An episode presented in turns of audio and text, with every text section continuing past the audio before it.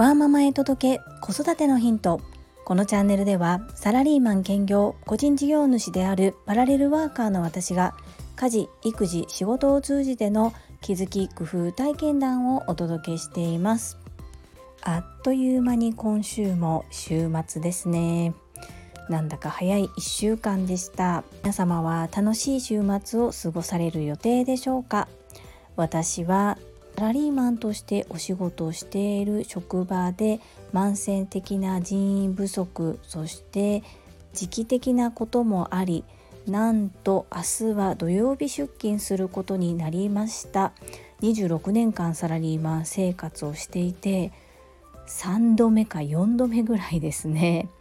まあ子供を産んで子育てをするようになってからほぼ定時にずっと帰っている毎日だったんですけれどもここのところ半年ぐらいは後ろに残業ができないので早く行ってその後ろでできない分を早く残業する早算というものを取り入れてたんですけれどもかなり子育てをして母親になってから無駄な時間が過ごせませんので自分で言うのもなんですがかなり効率的に業務を前倒し前倒しに進めてきたのですが最近は育成に携わったりいろいろな業務改善にも携わることになりなかなか自分の業務が前に進まない状態でこのような状況になっておりますがそれでも樹里さんにこれをお願いしてっていうふうに私に依頼をしてくださるというのは少しずつですが信頼関係を築けてきているのかなというふうに前向きに捉えて与えられた業務をできるだけ早く正確に仕上げる努力をしていきたいと思っております。そんなこんなで本日のテーマは失敗したことで明確になったお片付けの重要性です。最後までお付き合いよろしくお願いいたします。ここ最近ですが私は2つの失敗をしました。1つ目は中学校1年生の長男の学校にオンラインで提出すべき書類の期限が切れているのに気づかず期限切れになってしまっていて学校から連絡がありましたそしてそのウェブサイトにはスマートフォンからも入れますしパソコンからも入れるんですけれどもスマートフォンで入って入力するには入力量がかなり多いものだったのでできたらパソコンで入力をしたかったんですね。ところが自宅にいなかったためにそのパソコンで入るための ID とパスワードがわからない状態でした。そしてたまたま在宅勤務で自宅にいた主人に連絡を取ってここの棚の上の黒いファイルの中のこのタグの中にある ID とパスワードを写真で送ってほしいと言ったらすぐに分かってくれてそれで送ってもらいそして入力をすることができました。できちっと整理をして分類をしていなければこの依頼はできなかったと思います。もう一つの失敗は次男の体操教室の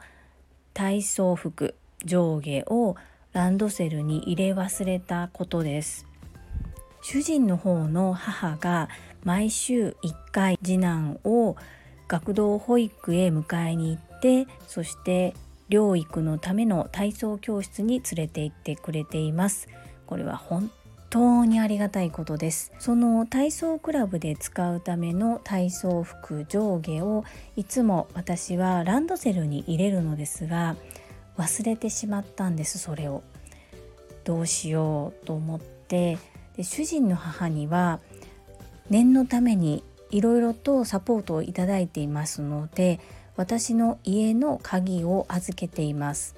さらに最近練習で次男のランドセルにも鍵をつけていますのでどちらにしても我が家に入っていただくことができます。ですが住まいは同じではありませんのでその主人の母に対し体操服がどこに置いてあるのかを説明しなければなりません。これは私が定位置管理をしていなければ主人の母にどこにあるかをお伝えすることができませんし誰でも分かりやすい場所でないと難しいと思うんですがこの部屋のここの棚の何段目に置いてありますというふうにお伝えしたら迷うことなく見つけることができたという連絡をいただきました。我が家は子供部屋を作っており長男の身支度は子供部屋でできる環境を作っているのですが次男に関しては全て自分で身の回りの準備をすることがまだできないので私だけじゃなく家族全員でサポートできるよう次男の身支度のものは全てリビングにあえて収納を作っておいています。狭いマンションですのでできるだけ広くリビングは使いたいのですがその思いよりも家族全員で次男をサポートするということに今は重きを置いて収納を作っています。このことにより次男にとってもとても分かりやすいですしサポートするのが私だけでなく他の家族であることもありますのでお兄ちゃんが手伝っても主人が手伝ってもそして一緒に住んでいないおばあちゃんにお伝えしても分かりやすい収納に今のところはなっております。これも次男の成長に合わせてまた変えていきたいと思っているのですがしばらくはこのまま続けていきそうです。そんな感じで2つとも私の失敗なんですけれども失敗したことで見えた整理収納の素晴らしさ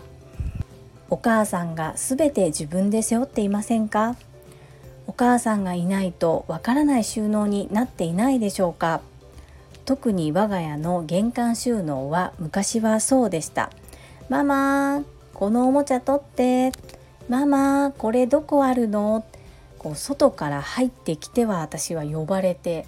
っていうのを繰り返していたんですけれども子どもの目線に合った子どもが取り出しやすいそういう収納に作り変えたところ全部子供が勝手にやってくれるようになってママの出番はかなり減りました。すごく面白いですね。こう人の動線を見てそして10人十色ですので全員に同じような収納が向くということではなく実際にその場所を使っている人の行動を見てそして動線を見てそして収納を作っていく。とっても面白い作業ですしこれは実験の繰り返しで一度仮置きをしてやってみてそしてここの部分はこれでよかったけれどもこれはもう少しこうしようというふうに一度やってみて仮置き仮でもいいので場所を決めてみないと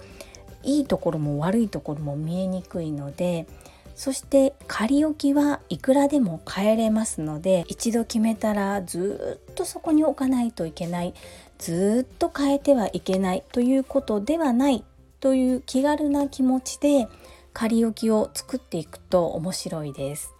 是非参考になさってみてください。本日も最後までお付き合いくださりありがとうございました。最後に一つお知らせをさせてください。タレントの美容研究家忍者みやゆうさんの公式 YouTube チャンネルにて私の主催するお料理教室ジェリービーンズキッチンのオンラインレッスンの模様が公開されております。動画は約10分程度で事業紹介、自己紹介もご覧いただける内容となっております。概要欄にリンクを貼らせていただきますので、ぜひご覧くださいませ。それではまた明日お会いしましょう。ママの笑顔サポータージュリーでした。